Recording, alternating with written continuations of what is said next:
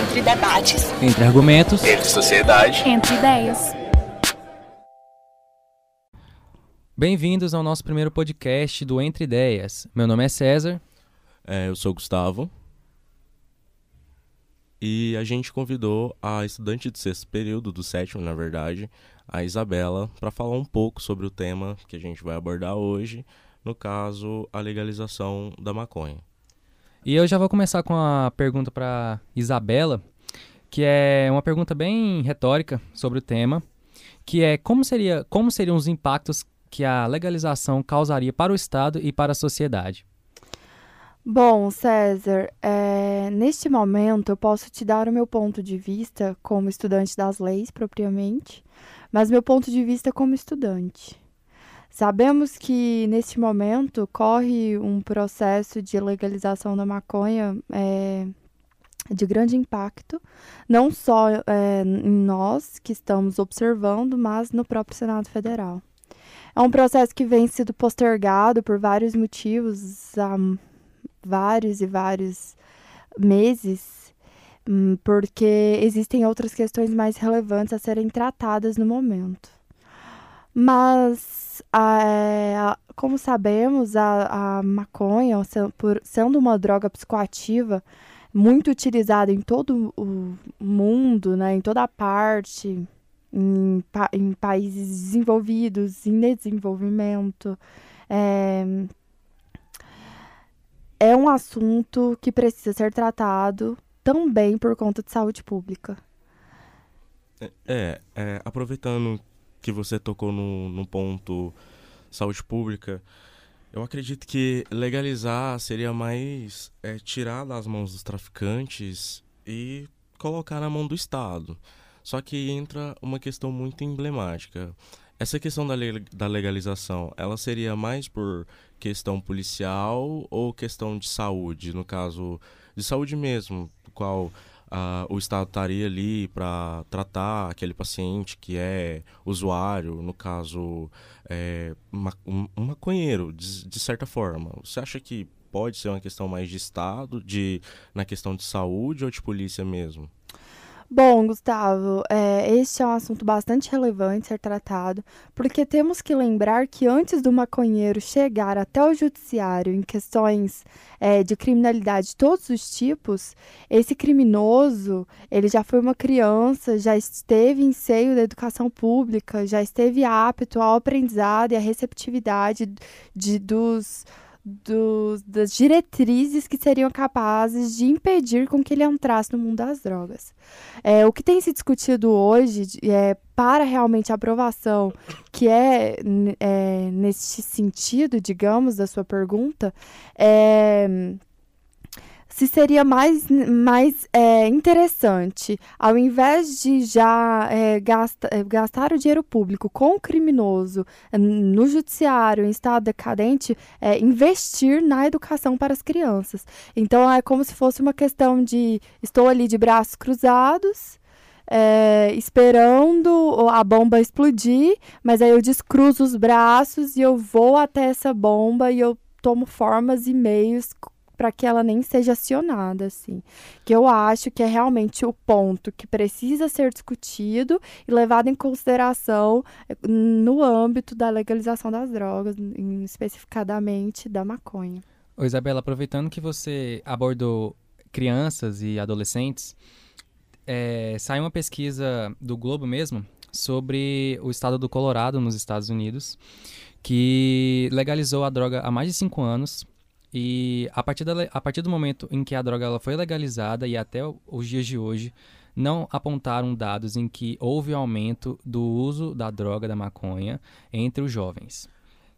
Até porque, César, não é porque que não é porque vai legalizar que vai fazer a pessoa consumir, né? É, esse é um, é um ponto importante, até porque a gente tem outras drogas listas legalizadas aqui no Brasil e no resto do mundo por exemplo, a bebida alcoólica e o cigarro são drogas listas que são legalizadas e não necessariamente por elas estarem legalizadas a pessoa tem que utilizar. Meu ponto de vista. Eu acho que essa questão de é muito comum comparar a questão de um alcoólico, por exemplo, a de um, no caso, um usuário de maconha. Essa questão de droga lista ou ilícita, ela pega bastante, porque assim, a gente vai usar o exemplo de um alcoólico, um dependente alcoólico. Digamos que esse dependente alcoólico ele vai buscar ajuda do Estado, ok? Tem centro de tratamento para, para alcoólicos, né? Que também tem aquelas rodas é, de conversas para pessoas que tá tentando deixar o alcoolismo, etc e tal. Só que agora, se a gente aplicar um, uma pessoa que é dependente do álcool e também da maconha, eh, em si, em si de drogas, ela além de enfrentar a dependência do álcool, ela vai ter que enfrentar também policial corrupto, traficante, é, essas questões mais problemáticas das drogas, por por, por, simplesmente é, ser ilícita, entendeu? A maconha ser ilícita.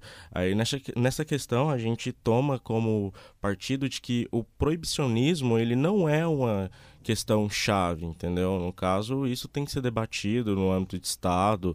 É, você falou, por exemplo, do Colorado, é, Uruguai. Se interrompendo, é bom a gente lembrar que tudo que é proibido é mais interessante. Sim. Mas de qualquer forma, é, como eu estava dizendo, ele, você usou, César, o Colorado, o Uruguai, que no caso legalizou em 2017. Até o momento tem aumentado a economia, mas de qualquer forma a gente pode estabelecer regras usando como exemplo o Uruguai. Por mais que seja um, um país pequeno, é, neste caso eles utilizam o autocultivo, é, a, a, o cultivo em casa, em quintal, no caso os autoclubes de recreativos de maconha, entendeu? Pois e, é, o... Gustavo, é, eu tava lendo antes de vir pra cá, eu tava lendo sobre o Colorado especificadamente. É... Eu estava vendo sobre o Colorado, que é o primeiro estado estadunidense que houve a aprovação, a legalização né, do uso da maconha. É, é, pelo, que, pelo que foi entendido ali, é, as pessoas elas, elas pararam de a criminalidade diminuiu bastante no estado do Colorado, é, principalmente entre os jovens. Mas o, que, o relato de, das escolas é que antes, quando um adolescente era pego com a maconha, ele era levado, ele era levado diretamente para a punição do judiciário para as autoridades policiais. A partir da, da legalização, é, eles continuam pegando jovens usando a maconha, inclusive em estojo escolar, é, dentro sabe, assim, na roupa, escondido. Só que eles não têm mais essa autoridade de levar para o judiciário porque houve a permissão. Então, assim, diminuiu a criminalidade, mas até que ponto? E esses jovens que estão nas escolas que não deveriam estar pensando em substâncias psicoativas e sim é, né, aproveitando o tempo, as oportunidades é, para o aprendizado em si e, e, e aí, que, que momento eles vão chegar até o judiciário? Será que essa criminalidade ela não está sendo postergada? Não é uma, uma fuga do judiciário em apenas não querer olhar para o problema e sim deixar o problema para depois? Isso não adianta. Também, pois é, né? Isabela, é um ponto muito forte a ser tocado, até porque a gente sabe que o jovem é muito suscetível ao uso das drogas. Mas, como eu, como eu te falei, aquele dado que aquele dado que aponta que não houve índice de aumento é, no estado do Colorado do uso da maconha pelos jovens, eu queria te perguntar é, se no Brasil, eu, é, é, óbvio que é muito difícil da gente, da gente adivinhar isso, até porque o Brasil ele é um estado mais pobre, ele é um estado mais carente, é um estado mais precário. Não, na pelo questão, contrário. Na questão da educação, ao certo. incentivo, ao, o incentivo ao uso da droga é muito maior aqui no, no, no Brasil. Então, eu queria fazer um parâmetro com você em relação à legalização e é, usando de, de exemplo o estado do Colorado, nos Estados Unidos, se seria a mesma coisa é, tratando-se de Brasil e como, se, e, e como seriam os jovens é, é, se tratando da legalização, como que eles poderiam pensar a respeito disso? Eu acho que é um pouco complicado de se responder, mas eu acho que se tratando de Brasil, César, eu acho seria mais que, complicado. assim como o Estado do Colorado é, dizem que não aumentou a- a- o, o consumo entre os jovens, é muito difícil você precisar estes dados a partir do momento que algo é legalizado. Porque a partir do momento que algo é le- legalizado, é, é permitido, a fiscalização, ela se torna hum, corrompida. Porque é legal, você tá ali, você pode comprar, você pode usar. Como vai haver essa fiscalização real se antes o jovem precisava de muito para ter acesso, né, a, a- àquela erva, àquela planta, e agora tá ali tão fácil? Então, assim, ao meu ver, é é uma- um problema que está sendo postergado, deixado para depois, empurrado para debaixo do tapete. É, certo. Agora, falando, continuando sobre o assunto, a gente vai falar um pouco de economia. É, de fato, a maconha ela tem suas controvérsias, no caso a legalização ainda mais. É, só que rentabilizadora, ela poderia ser? Vocês acham que poderia? É, eu estava lendo hoje, no caso, a Folha de São Paulo, é, e estava dizendo que na consultoria legislativa do, do estado de São Paulo, na, pela Câmara do- dos- do- dos Deputados, é, foi divulgada é, um papel, um dados, que diria que, caso dizem, né, que se fosse legalizado no país, poderia render entre 5 bilhões e 6 bilhões é, aos, co aos cofres públicos, desculpa. É, neste caso, isso seria, isso seria cerca de 40% é, que o país arrecada é, hoje em imposto de bebida alcoólica e 60% de arrecadação do tabaco. Vocês acham que seria também uma forma de alavancar a economia ou seria também só uma desculpa neste caso? Não, mas a economia ela tá aí latente em relação ao, ao, ao mercado de, de produtos ilícitos. Se não é pro, pro, pro âmbito público, é pro privado. No momento é pro privado, então tá só querendo mudar de lado. A questão é o dinheiro. O dinheiro, se ele tá do lado privado ou público, ele tá rodando, ele tá gerando emprego, ele tá alimentando famílias, ele tá enriquecendo pessoas que vão fazer alguma coisa com esse dinheiro, porque o dinheiro não fica parado, sendo público ou sendo privado.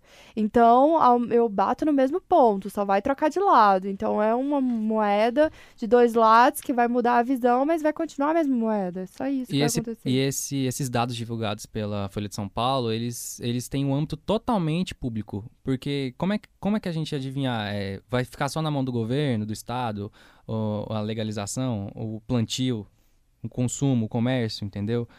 Não, o comércio, no caso, o consumo ficaria entre, entre a população. Mas não teria, não teria é, é, plantações de maconha privadas, sabe? Você não poderia plantar uma maconha em casa, porque aí o governo iria pegar de você Sabe? Isso é dinheiro perdido, entre aspas, pro governo, mas você, você quer alguma coisa dentro de casa, entendeu?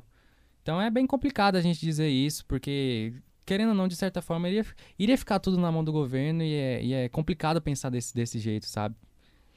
É, a exemplo disso tem o Canadá, né? Também que é legalizado é, em algumas partes do país. No caso, nos cinco primeiros meses, eles, eles arrecadaram 139 milhões de dólares, isso dá em torno de 553 milhões. É, isso só de imposto oriundo da venda é, legal, no caso da, da maconha, né? No caso da planta. É, neste caso, um dado do departamento do país.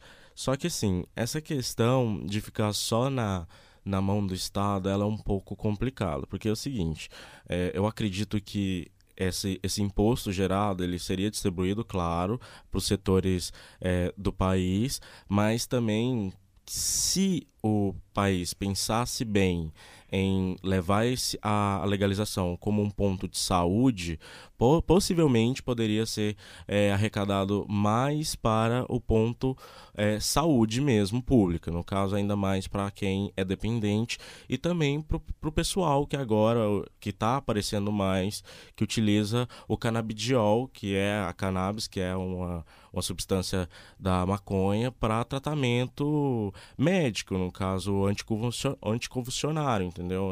Essa questão é um pouco complicada se a gente levar ela em consideração.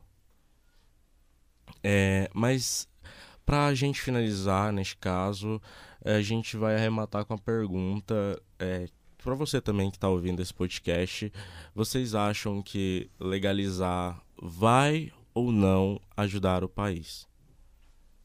É, fica aí a questão, né? Eu acho que é, somos jovens, convivemos com pessoas que usam, com pessoas que não usam. É, e qual é a nossa relação com essas pessoas? Qual é a nossa relação com o usuário e com o não usuário? Acho que a melhor forma de entendermos o outro é a empatia, é o diálogo, e nada melhor do que experimentar a empatia e experimentar o diálogo do que no nosso próprio seio de convivência. Não adianta nada querermos entender o mundo se não compreendemos, né, os nossos próprios companheiros de jornada. Então fica aí a questão. E para mim, é, partindo dos princípios em que existam drogas ilícitas, partindo do princípio que existem drogas listas legalizadas no país e que fazem mais mal que a maconha, que no caso é o álcool, em muito excesso, faz muito mais mal que a maconha, e o próprio cigarro. Partindo desse ponto, para mim, eu não vejo nenhum problema em questão de legalização. Agora, é claro que teria os seus impactos tanto positivos quanto negativos. É, para fechar, eu acredito que neste caso seria é, bom legalizar, porém, no cenário atual do país, não vejo preparo para esse tipo de, de situação, de coisa, entendeu? É, neste caso, realmente, agora, momentaneamente, o país ele não tem estrutura, não tem é, estudos, no caso, não tem nenhuma, nenhum equiparamento para res, receber é, essa, essas questões, ainda mais pelas pessoas, mas de certa forma, quem sabe algum dia a gente possa voltar a falar sobre esse assunto quando estiver legalizado, né? automaticamente com o país desenvolvido. Então é isso. Esse foi o primeiro episódio do, do podcast Entre Ideias. Eu agradeço a presença do Gustavo, eu agradeço a presença da Isabela, que foi nossa porta-voz aqui no, no podcast. E é isso. Um abraço a todos. Tchau, tchau. Muito obrigada. Entre debates. Entre argumentos. Entre sociedade. Entre ideias.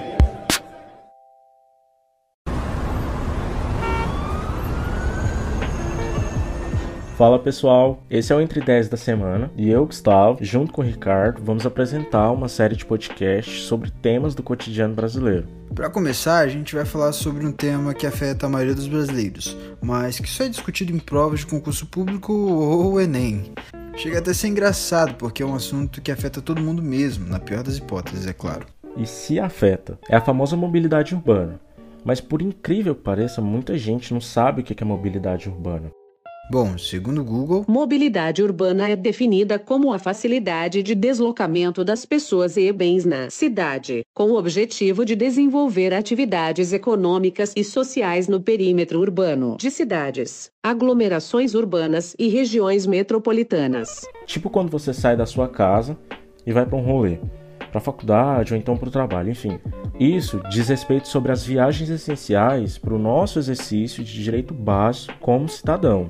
Só lembrando que não é ter uma maneira de se deslocar, muita gente confunde isso, mas em si é um sistema de possíveis modos de transporte. A necessidade que a gente tem de ir de um lugar para um outro, é, o deslocamento das pessoas na cidade, sempre foi a base da mobilidade, sempre vai ser. Agora, ter como ir e ter facilidade em ir tem provocado as grandes metrópoles, no caso, a desenvolver sistemas capazes de suprir esses desafios que a gente enfrenta todo santo dia. Os exemplos são os metrôs, os ônibus, os carros também e todos os outros veículos que cumprem um papel nesse cenário. Mas nem tudo são flores, muito pelo cheiro da gasolina também. Sobre isso, Sabe quando a gente tá no ônibus e ele do nada quebra? Ou tá chovendo e as janelas não estão abertas. E quando a gente pede um carro e o motorista cancela a corrida. Ou pior, quando demora no trânsito ou demora com a gente dentro do carro no trânsito. Pois é. Esses são os exemplos nossos de problemas muito presentes na nossa mobilidade urbana local, mas tem gente que passou por mais coisas e até pior. No caso, como é o exemplo da Gilmara Kelly que vai contar pra gente agora.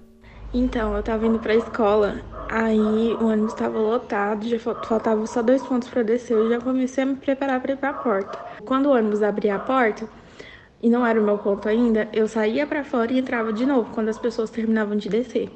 Aí dessa vez, quando eu fui entrar de volta, o motorista fechou a porta e eu fiquei presa. Eu fiquei metade dentro, metade fora, né? Minha cabeça estava dentro, eu gritei pro motorista abrir a porta, ele não quis, ou não me ouviu, não sei. Aí eu fiquei parada por um ponto lá até eu chegar no, no ponto da, da minha escola. Caramba, e eu acho que isso é bem comum, na verdade. Já aconteceu com um amigo meu que usa óculos também, que tá gravando esse podcast. Mas enfim, outro exemplo claro que a gente tem é o da Yasmin Oliveira. Foi o seguinte, eu estava no terminal e aí o 651 estava saindo e eu estava numa ponta do terminal e ele estava lá no começo do terminal. E aí eu peguei e saí correndo atrás do, do ônibus, porque, né, o meu outro ônibus ia demorar 40 minutos. E corri, corri, corri, corri até dizer chega. Quando eu cheguei, eu acho que ele esperou eu chegar, só pode. Porque quando eu cheguei na porta, ele tava com a porta aberta, quando eu ia entrar, ele fechou a porta na minha cara e saiu lindamente. E é engraçado, porque mesmo sendo um recurso de desenvolvimento urbano, ainda assim não há um olhar tão específico das autoridades em relação a isso. Um olhar mais pontual, mais preciso, que no caso resolva essas questões que a gente passa diariamente. Você também sente isso, Ricardo? O pior é que muito disso é verdade. Só que assim, não tem como você resolver um problema se você não conhece esse problema. E aí que entra a parte de usar ou não usar os, os, ônibus. Então, assim, como as autoridades não usam os ônibus, é bem difícil eles resolverem um problema porque eles não sabem ao certo qual é o problema. E muitas das vezes também eles não querem resolver os problemas, eles estão ali empurrando o problema com a barriga pro próximo que vai assumir o cargo. Mas vamos puxar um pouco mais dentro desse assunto falar especificamente de cada um dos principais meios de locomoção urbana e, no caso, por que, que esse assunto é tão recorrente e como que a gente é tão afetado por isso. A metrópole anda muito emergente porque eu acho que nós, como indivíduos, é, aderimos um estilo de vida que se importa, que valoriza somente aquilo que é urgente e o que é imediato.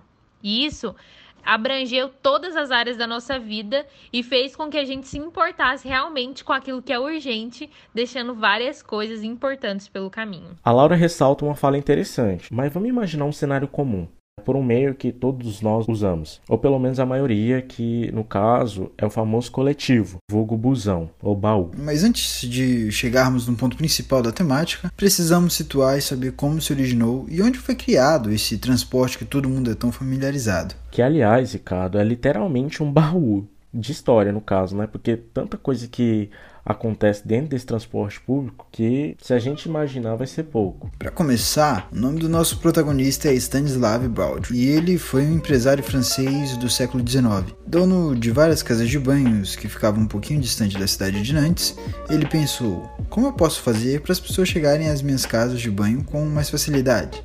E eis que ele criou o primeiro sistema de transporte público. Na época, era uma carroça que levava as pessoas do centro da cidade até Richburg, nos arredores da cidade de Nantes, que é onde ficavam as suas propriedades. Mas o nome ônibus só veio mais tarde com um chapeleiro.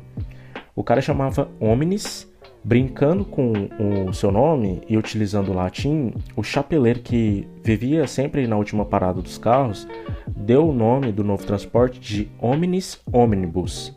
O significado é tudo para todos. E assim, até combina com a ideia principal do transporte público, né? Eu acho que todo mundo concorda com isso. O resto é história e o cara virou milionário, você deve estar pensando, mas não. Ele abandonou as casas de banho e, mesmo sem concorrência nenhuma, ele conseguiu falir. Mas é aquela frase famosa do V de Vingança: uma ideia persiste. E essa ideia chegou a Londres e a Nova York. Mas foi quase 70 anos depois que o primeiro veículo foi lançado com essa intenção mesmo. E o cara que fez isso foi o Carlos Benz, o que seria conhecido por todos como o criador da Mercedes-Benz. Esse tipo de transporte público ele foi evoluindo em pouco tempo e a gente tinha bonde elétrico em Nova York, mas o fato mais cômico é o fator de que os pobres daquela época é, eram excluídos desse tipo de transporte. No caso hoje, a gente sabe que a maioria das pessoas de classe média baixa se locomovem com esse tipo de transporte meio que só puderam ter espaço quando as coisas começaram a ficar mais ultrapassadas. Como sempre, né, gente? Daria para contarmos cada detalhe da história dos primeiros ônibus, mas vamos contar as histórias de quem anda nesses ônibus. E já que estamos falando dos primeiros, bom, eu vou contar uma história de um amigo meu. Ele morava numa cidade do interior onde não tinha esse tipo de transporte. Primeira vez na cidade grande, pegou o ônibus para ir do trabalho da irmã. Embora ela tenha indicado tudo que ele devia fazer, ele ainda assim se perdeu. O pobre coitado parecia o Harry Potter na biboca diagonal. É claro que essa história é minha e eu só descobri como chegar no trabalho da minha irmã graças ao Maps. Obrigado, Google. Agora imagina estar no dia de uma prova importante, decisiva de um semestre de faculdade, cansado já e do nada o ônibus quebrar. E uma coisa interessante, ele só passava de hora em hora, o que é bem incomum para quem anda de ônibus aqui em Goiânia, e foi exatamente isso que aconteceu comigo. Mas assim, eu e o Ricardo, nós estamos contando essas histórias sozinha à parte. Agora escuta essa da Paula. Um belo dia eu precisava pegar ônibus no domingo, só que eu resolvi sair sábado. Passei uma maquiagem leve e tal, não sei o que, beleza. Acordei muito atrasada. No domingo, supetão, só lavei o rosto, molhei o rosto, com os dentes e saí correndo. Fui no ônibus e o povo me encarando, olhando assim. Eu, nossa, deve estar tá linda hoje, né? Tô me achando. Só que aí, quando eu chego lá no, no meu compromisso, quando eu vou no banheiro, olho no espelho, eu tava parecendo um urso panda. O olho todo preto de rímel, meu Deus, que vergonha. Oi, Boca Rosa, não sei se você está ouvindo esse podcast, mas assim, se quiser rolar um patrocínio, é com a gente, tá? Ah, a gente ajuda a nossa amiga Paula também. Mas a gente também tem outro relato, que é da Ana Carla falando sobre um dos seus momentos únicos dentro do busão. Eu tava voltando da faculdade e aí eu não tinha comido nada e fui pegar o ônibus, né? O ônibus já tava no ponto e a princesa foi correr. E aí cheguei dentro do ônibus minha pressão abaixou, encostei no, no, negócio lá da porta. E quando eu vi, já tava no chão já, minha filha, e o povo ao, meu redor. Eu, eu, caí bem borrachada no meio, assim, do, do ônibus. E o povo já me, me pegando e colocando... Ai, foi horrível péssimo. Como o nosso objetivo aqui é trazer as experiências das pessoas que utilizam esse meio de transporte público, no caso, a gente vai dar espaço para mais um relato, mas agora da Maria Luísa e do seu famoso caso do dízimo. Aliás, é uma história muito engraçada. A história é a seguinte: eu tava indo pra faculdade com uma amiga, e aí quando a gente entrou no ônibus, eu percebi que tava sem nenhum crédito na carteirinha e também sem um centavo no bolso. Então eu liguei para essa amiga que já tava lá no fundo do ônibus. Ela falou que não tinha tinha dinheiro, mas que ia dar um jeito. E aí ela teve a brilhante ideia de pedir para as pessoas que estavam lá. E o mais engraçado ela falando para as pessoas não se preocuparem, porque ela pegava aquele ônibus todo dia, então ela ia devolver o dinheiro. O que acontece foi que enquanto isso eu achei cinco reais dentro da mochila e aí ela teve que devolver o dinheiro que ela tinha pego. Que bom que a Maria Luísa tinha pelo menos os amigos para pedir dinheiro para ela.